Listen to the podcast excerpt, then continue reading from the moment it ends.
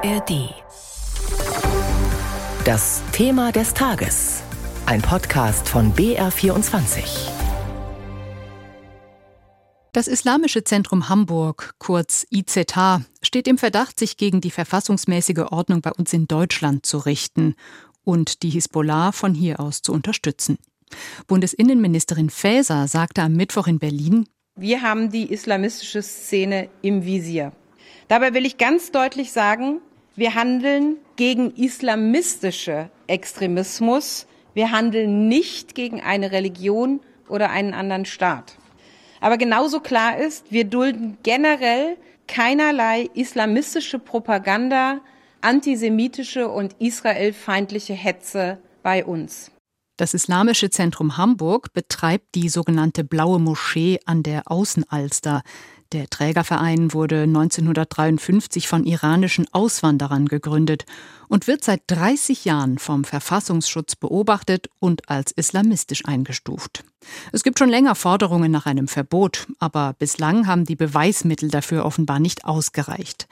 Heute gab es Razzien in sieben Bundesländern, auch bei uns in Bayern.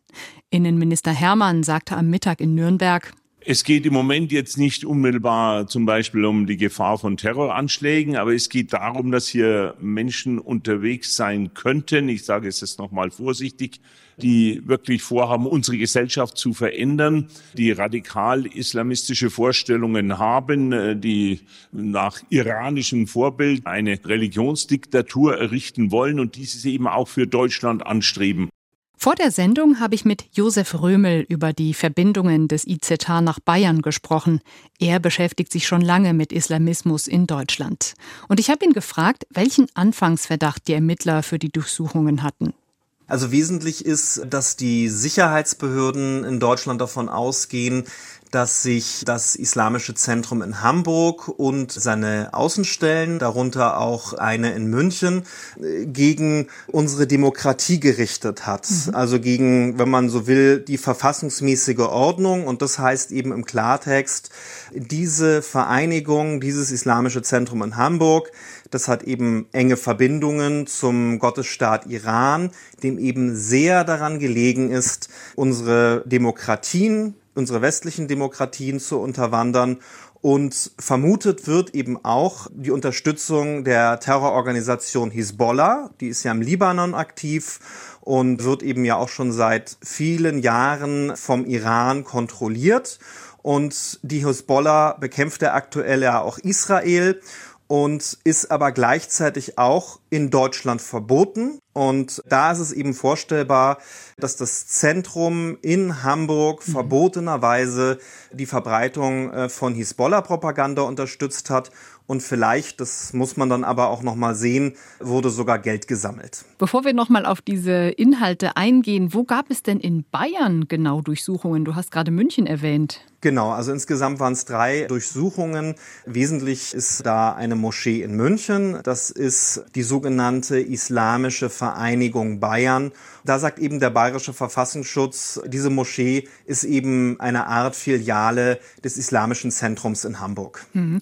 Ist es die Moschee in München, die in den letzten Wochen immer mal wieder in den Schlagzeilen war, also zum Beispiel im Zusammenhang mit dem abgesagten Friedensgebet, dann wegen eines suspendierten Imams? Oder ist Nein, das eine andere? Also genau, das ist eine andere Moschee. Da hat es sich dabei um das Islamische Zentrum in München gehandelt, nicht in Hamburg. Und bei diesem islamischen Zentrum in München, da ging es eben um Vorwürfe wegen Nähe zur Muslimbruderschaft. Und die Muslimbruderschaft ist ja eher ägyptisch geprägt. Und jetzt geht's ja eben, wie gesagt, um Nähe zum Gottesstaat Iran. Politiker fordern ja schon länger ein Verbot. Bevor wir darüber sprechen, warum das bislang nicht geklappt hat, fasst meine Kollegin Katja Strippel zusammen, welche rechtlichen Hürden es da gibt. Wie bei dem Verbot einer Partei muss auch bei einem Verein die Verfassungsfeindlichkeit nachgewiesen werden. Vereine können auf Bundes- und auf Landesebene verboten werden. In Artikel 9 unseres Grundgesetzes heißt es wörtlich, alle Deutschen haben das Recht, Vereine und Gesellschaften zu bilden. Absatz 2 schränkt aber ein, Vereinigungen, deren Zwecke oder deren Tätigkeit den Strafgesetzen zuwiderlaufen oder die sich gegen die verfassungsmäßige Ordnung oder gegen den Gedanken der Völkerverständigung richten, sind verboten. Ausgesprochen werden solche Verbote von der Bundesinnenministerin oder von den Landesinnenministern. Das Bundesinnenministerium hat auf seiner Internetseite alle Verbote aufgelistet, die es bereits gibt. Im Bereich des Islamismus sind es insgesamt 14.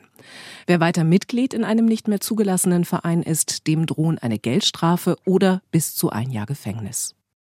Josef, seit etwa einer Woche gibt es ja Betätigungsverbote für die Hamas und das Netzwerk Samidun in Deutschland.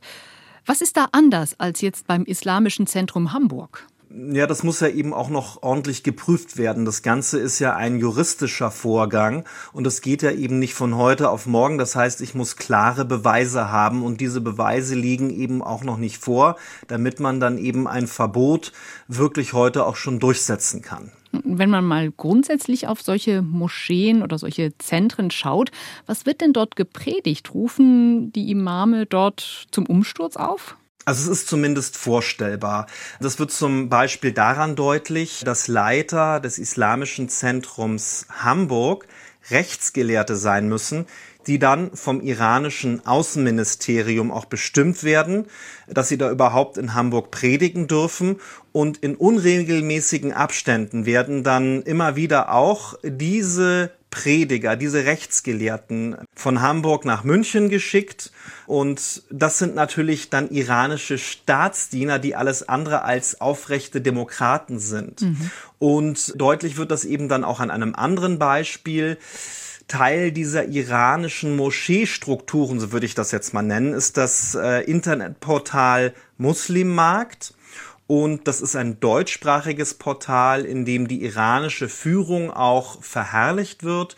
Und gleichzeitig findet man in diesem Portal dann auch antisemitische, schwulenfeindliche Propaganda, also es gibt genug Anzeichen dafür, dass die Durchsuchung längst überfällig war. Und ich halte es, wie gesagt, auch dementsprechend für vorstellbar, dass da eben auch zum Umsturz aufgerufen wurde. Das ist ja fast dann naheliegend, wenn man sich diese Strukturen näher anschaut. Hm, und was bedeutet das jetzt für Gläubige, die diese Moscheen besuchen? Stehen die jetzt alle unter Generalverdacht? Nein, also niemand wird unter Generalverdacht gestellt, wenn er hin und wieder mal die Moschee besucht, weil die sich in seiner Nähe befindet. Es ist natürlich nur so, wenn ich Teil dieser Strukturen bin und auch mich in einer Moschee engagiere, dann muss ich natürlich auch damit rechnen, wenn die dann im Fokus der Sicherheitsbehörden steht, dass ich dann möglicherweise auch unter Verdacht gerate, dass ich möglicherweise auch ein Islamist sein könnte. Das möchte ich natürlich auch nicht ausschließen.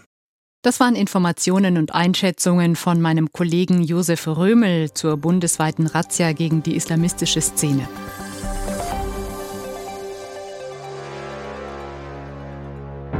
Hallo, ich bin Eva Maria Lemke. Unser Podcast Dark Matters Geheimnisse der Geheimdienste geht weiter. In Staffel 1 haben wir euch von den deutschen Nachrichtendiensten erzählt. Jetzt, in der zweiten Staffel, gucken wir raus in die Welt. Die Geheimdienste anderer Länder, die wirken ja noch um einiges mysteriöser als unsere eigenen, weil sie die Lizenz zum Töten haben, weil sie Weltgeschichte schreiben und manchmal auch richtig schmutzige Methoden anwenden. Giftanschläge, brutale Terrorattacken, russische Spione in Deutschland. Jede Woche schauen wir uns mit unseren ARD-Experten einen Fall an, der die Tür zu einem Geheimdienst ein bisschen öffnet und uns Dinge verrät, die wir eigentlich nicht wissen sollten. Dark Matters in der ARD Audiothek und überall sonst, wo es Podcasts gibt.